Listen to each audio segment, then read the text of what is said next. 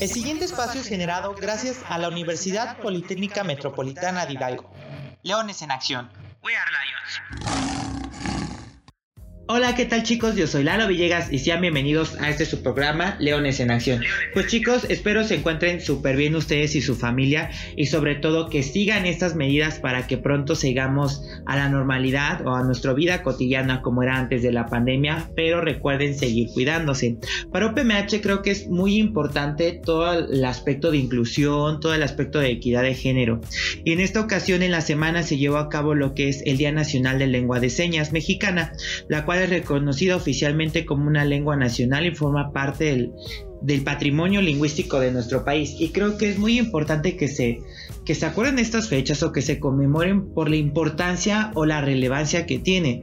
Me acuerdo que a lo mejor hace tiempo, hace años, nosotros no teníamos como que tan determinada que esta lengua fuera muy importante. Hoy en día creo que como sociedad, una sociedad construida, una sociedad sobre todo que busca una equidad y una inclusión con las demás personas de raza, de género, de diferentes este, culturas, diferentes etnias, de diferentes regiones, ya el aspecto eh, inclusión lo hemos, lo hemos escuchado cada vez eh, más amplio y sobre todo en este aspecto creo que los lugares eh, como la escuela, como las universidades, las primarias, secundarias, todo el aspecto educativo tienen esta importante participación sobre todo en las y los jóvenes que pues prácticamente son nuestro presente y van a ser el futuro de México, ¿no? En su, en su momento, pero también que tengan este arraigo de, de cuánto es la importancia de poder incluir a alguien en esta sociedad y sobre todo el poder hacer sentirlo confiable, el hacerlo sentir con respeto y sobre todo que es parte de. Y el día de hoy agradezco al psicólogo Humberto, que es el encargado del área de equidad de género, que nos traiga un poco más sobre esta parte de a qué se refiere con el Día Nacional de, este, de Lengua de Señas Mexicana, que creo que, como les comentaba, es algo importante. Humberto, bienvenido a este tu programa de Leones en Acción. Hola Lalo, buenas tardes. Pues muchísimas gracias por la invitación. Nuevamente pues para participar en este espacio y compartir con la comunidad eh, universitaria de la UPMH sobre el Día Nacional de la Lengua de Señas Mexicanas. A partir del 10 de junio del 2005, la lengua de señas mexicana es reconocida oficialmente como la lengua nacional. Desde entonces, el 10 de junio de cada año, se celebra el Día Nacional de la Lengua de Señas Mexicana reconocido oficialmente como una de la lengua nacional y forma parte del patrimonio lingüístico con que cuenta la nación mexicana.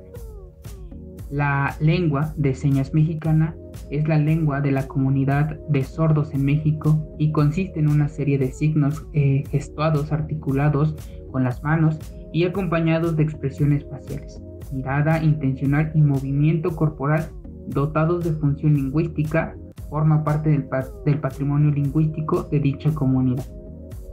La comunicación es de gran importancia para el entendimiento del ser humano. Esta es en su naturaleza buscar formas de comunicarse con nosotros. Es la única forma que permite unirse, entenderse, manifestarse emociones, transmitir un mensaje o información para influir en las y los demás y o poner de acuerdo realizar actividades específicas en conjunto respecto a los antecedentes sobre la educación del sordo en el país. Encontramos que el 15 de abril de 1861, Benito Juárez, quien era presidente interino constitucional de los Estados Unidos mexicanos, decretó una ley de instrucción en el apartado correspondiente de la introducción primaria señala que en el artículo tercero de la creación de una escuela de sordos, dentro de los objetivos de esta escuela se encontraba la enseñanza del español en su forma escrita, así como expresada por medio del alfabeto manual o de forma oral en el caso que hubiera aptitudes para ello en el discípulo. Como se puede observar, no, es, no se hace énfasis en la oralización del sordo, pero sí en el aprendizaje del español.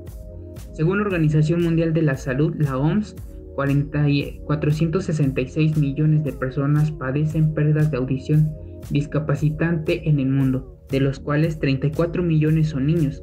Además, estima que 1.100 millones de jóvenes entre los 12 y 35 años están en riesgo de perder la audición por exposición al ruido en contextos recreativos.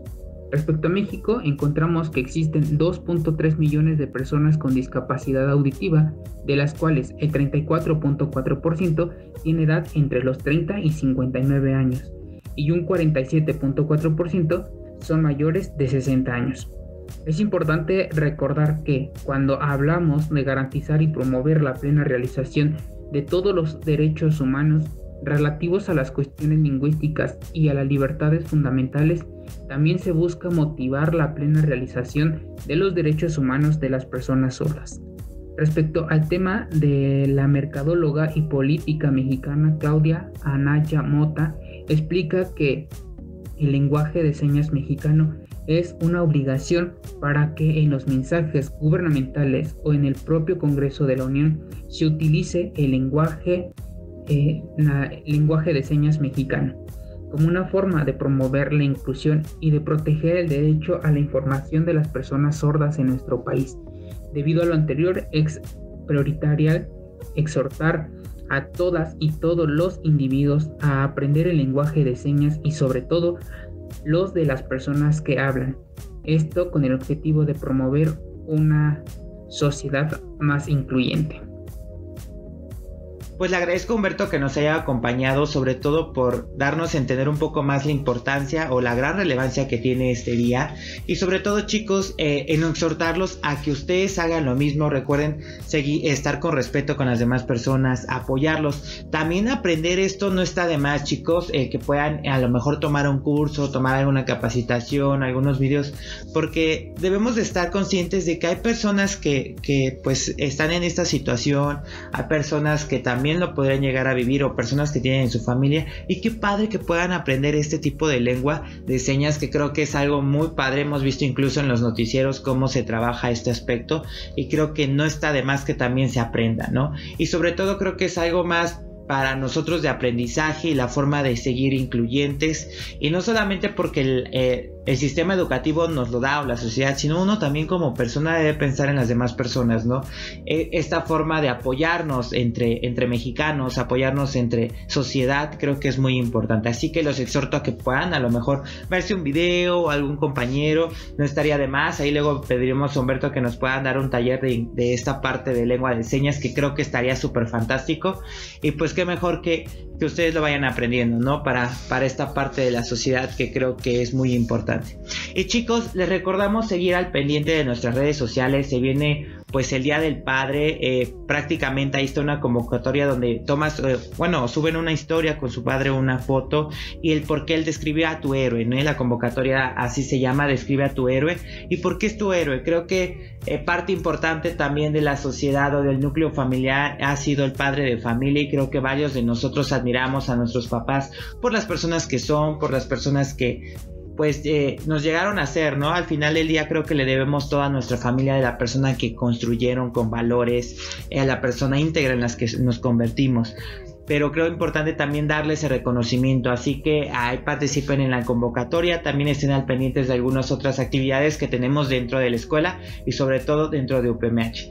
Pues no me queda nada más que desearles la mejor semana, sobre todo que tengan eh, este ímpetu de seguir adelante. Sabemos que estamos eh, en este cuatrimestre todavía de forma virtual, pero a seguir echándole ganas, chicos. Y les recordamos, chicos, seguir las medidas de sana distancia. Yo sé que ya mero, eh, pues estamos a ansiosos entre que cambiamos a, este semáforo verde y entre que regresamos al amarillo o al rojo, pues sigamos estas medidas mientras se define bien el estatus de cada semáforo en el que vamos a pertenecer, ¿no? Y sobre todo para que regresemos a nuestra normalidad. Así que chicos, sigue, sigan en casa, quédate en casa, usa el gel antibacterial y sobre todo el cubrebocas. Y recuerda, hashtag We Are Lions. Un abrazo a distancia chicos y la mejor semana de todas. Leones en acción. Yes.